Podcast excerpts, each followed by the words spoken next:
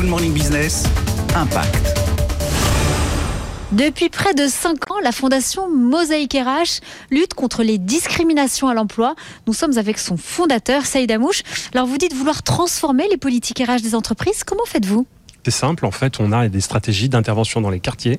Ensuite, on évalue ces jeunes et puis on, les match avec les besoins euh, et les postes à pourvoir. On sait aussi que ces jeunes ont besoin d'améliorer leurs compétences, euh, améliorer leur présentation. Et donc, on a un cycle de, de formation qui permet en fait d'améliorer leur employabilité.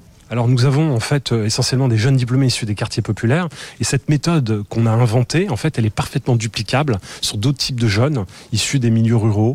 On a une vraie problématique sur les seniors aujourd'hui en France. Et eh bien cette méthode peut être dupliquée sur des cibles seniors.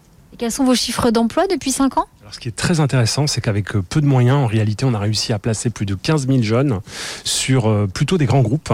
Et euh, signer 15 000 jeunes, c'est plus de 50 millions d'États de, gains pour la collectivité. Nous sommes avec Mohamed Mbege. Vous avez été accompagné par Mosaïque RH. Été un tremplin pour vous? Effectivement, suite à ma licence, j'avais besoin d'une alternance pour intégrer le master.